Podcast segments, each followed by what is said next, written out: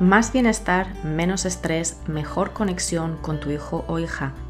Esto es Cuando tu hijo es diferente, un podcast para madres y padres de hijos con diferencias del neurodesarrollo como autismo, TDA y otras. Yo soy Maui Moreno, profesora certificada de mindfulness, coach, autora del libro Cuando tu hijo es diferente y madre de un hijo neurodivergente.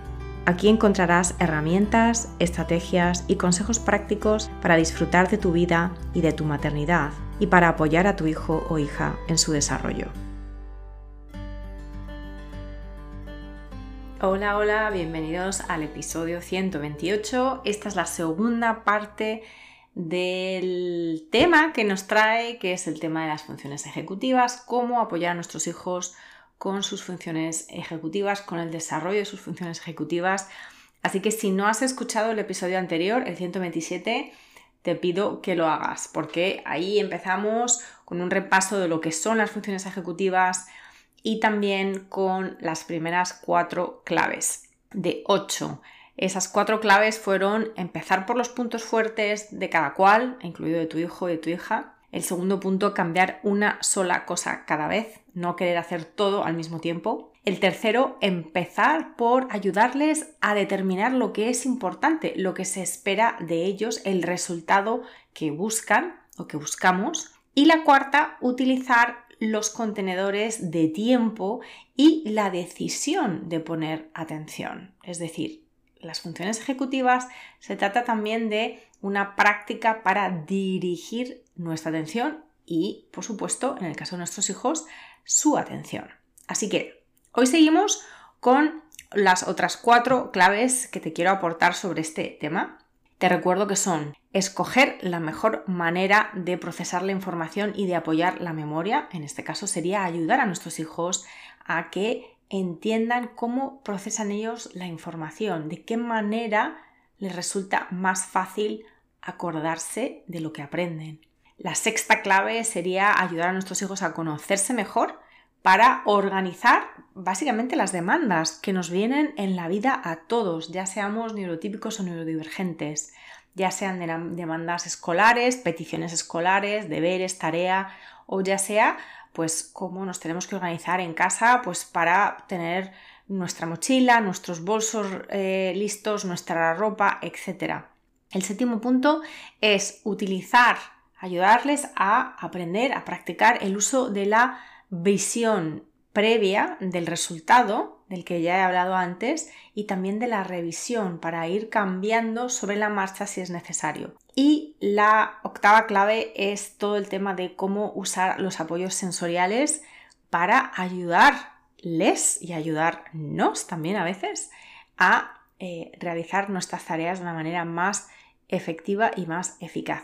Así que Vamos a seguir con el punto número 4. Recuerdo, perdón, número 5. Recuerdo que en el episodio 127 tenéis los cuatro primeros. Y el punto número 5 es ayudarles a que se conozcan mejor para que entiendan y que entendamos nosotros también. En un primer punto realmente somos nosotros los padres los que tenemos que entender cómo procesan la información nuestros hijos y cuál es la mejor forma de apoyarles a que retengan esa información. Es decir, no hay dos memorias que trabajen exactamente de la misma forma, por lo que no hay dos estrategias o un número limitado de estrategias de retención de la información, de fortalecimiento del conocimiento que funcionen exactamente igual para todos. Así que se trata de ayudar a apoyarles en una estrategia de memorización que se base en sus puntos fuertes de aprendizaje. Y a veces nos toca intentar más de una estrategia.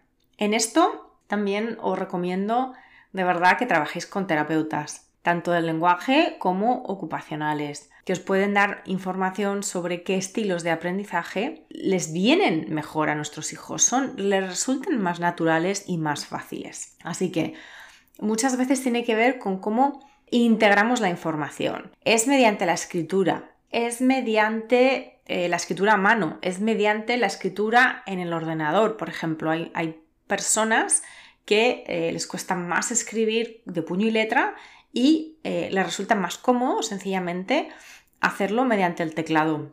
También para los niños y los jóvenes que tienen trastornos de procesamiento del lenguaje, como es el caso de mi hijo, muchas de las recomendaciones que a nosotros nos han dado los diferentes profesionales que le han evaluado y que han trabajado con él es, por ejemplo, el que tenga sistemas como lenguaje hablado a texto, es decir, cuando mandamos, mejor dicho, una nota escrita, podemos dictarle al móvil lo que queremos que escriba. Y esto con los ordenadores también es factible. Hay niños que personas que necesitan más visualizar la información que les llega. Entonces, de nuevo, que se presente de manera visual y que ellos mismos lo registren de manera visual, ya sea con pictogramas, ya sea con dibujos, ya sea con escritura, pero en, en forma de esquema, con flechas, con diagramas. La clave aquí es que cada cual entienda que no hay una sola manera de aprender ni de retener información sino que cualquier forma que ayude, que pueda fortalecer a la memoria y que ayude a recordar a nuestros hijos esa información nueva,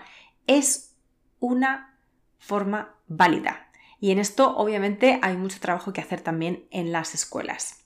Para otras personas es importante el apoyo de los audios para el aprendizaje. Hay personas que funcionan mejor grabándose mientras estudian o mientras adquieren información nueva y reproduciendo luego ese audio como una herramienta de memoria si tienes un perfil más auditivo o si tu hijo tiene un perfil más auditivo. Hay personas que necesitan escribirlo pero hacerlo a gran tamaño, por ejemplo, eh, con un gran folio en la pared, ¿no? O utilizando pizarras blancas grandes utilizando rotuladores fluorescentes. Esto también es un aspecto más visual utilizando tarjetas, utilizando tarjetas de colores, hablándose en voz alta. Esto no hay que limitarlo. Hay mm, personas que necesitan hablarse a sí mismos, repetirse esa información que están intentando recordar o memorizar. Incluso memorizar con ritmo, con música. Y también probar, estudiar de más de una manera, ¿no? Porque a veces el cambio de esas formas, de esas maneras de estudiar, de incorporar esa información, pues puede proporcionar nuevos ganchos de memoria. La sexta clave es organizar las demandas, ayudar a nuestros hijos a organizar las demandas, es decir, y con demandas me refiero a todo aquello que tenemos que hacer, ¿no?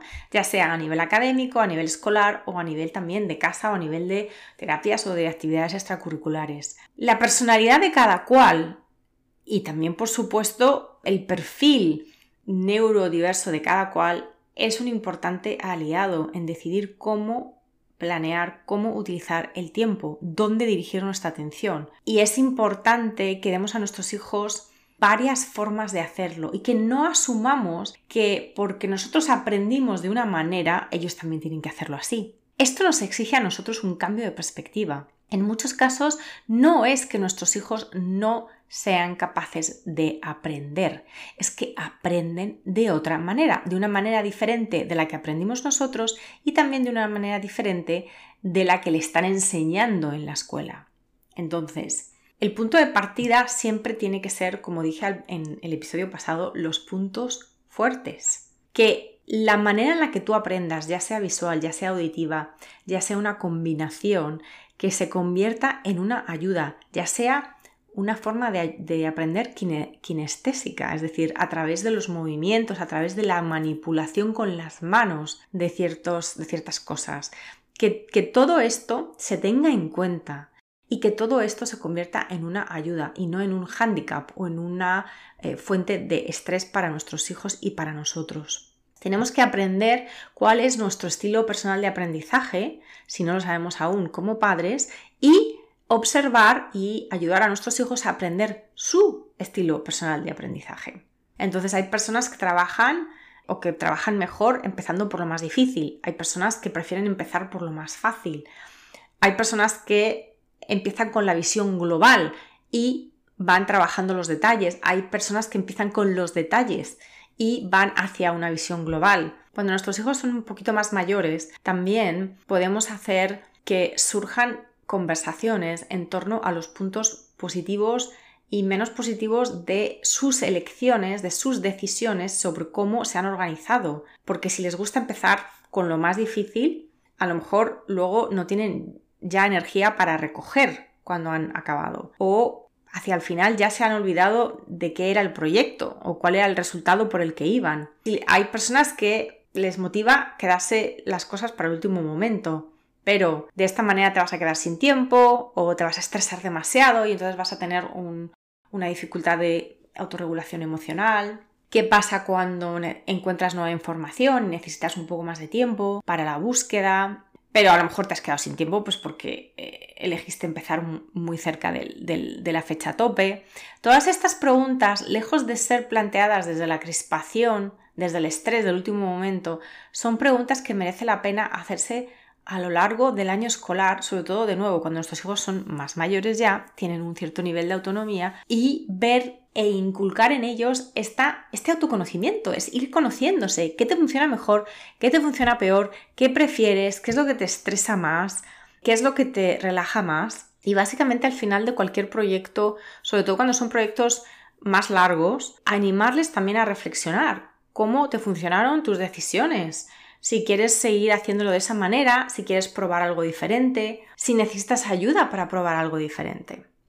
El punto séptimo es utilizar la visión previa, esa visualización antes de empezar un trabajo de cómo queremos que se vea el trabajo.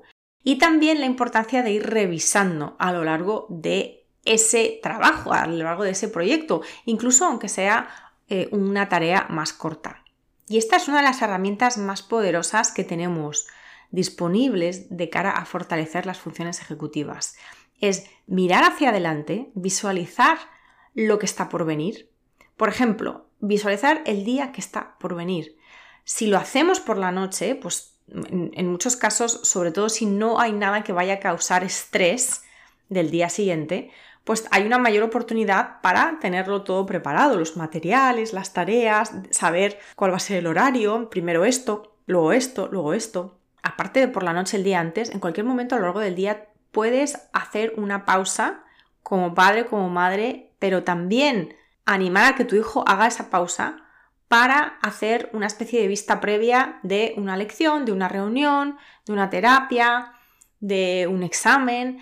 Estamos creando esa receptividad en nuestros cerebros. Y además esto ayuda también con la ansiedad, puede ayudar con la ansiedad cuando lo que hacemos es prever imaginarnos cómo nos va a ir y entonces esto se experimenta como un territorio familiar. Esto es un tema complejo y no puedo tampoco extender muchísimo y la revisión es algo que también se puede utilizar de muchísimas formas. Por ejemplo, volver a leer un pasaje de un texto que estamos intentando entender o estamos intentando que nuestros hijos entiendan.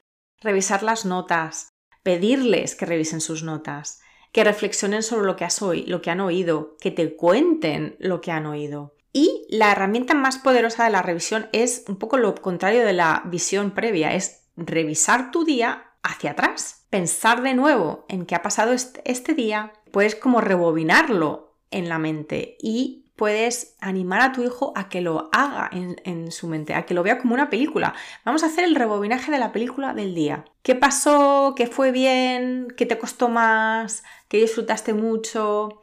Una película que se mueve hacia atrás. Y esto tiene un efecto muy poderoso, tanto cuando lo aplicamos hacia nosotros como cuando, cuando se lo animamos a nuestros hijos a que lo hagan en sus propias vidas, porque nos y les ayuda a volver a capturar determinadas experiencias, a recordar detalles importantes y también a identificar cómo se sienten, cómo nos sentimos, integrando esas experiencias de nuestro día.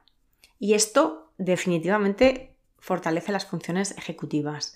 Este, eh, esto es una, una especie como de capacidad de analizar tanto hacia adelante como hacia atrás nuestro día.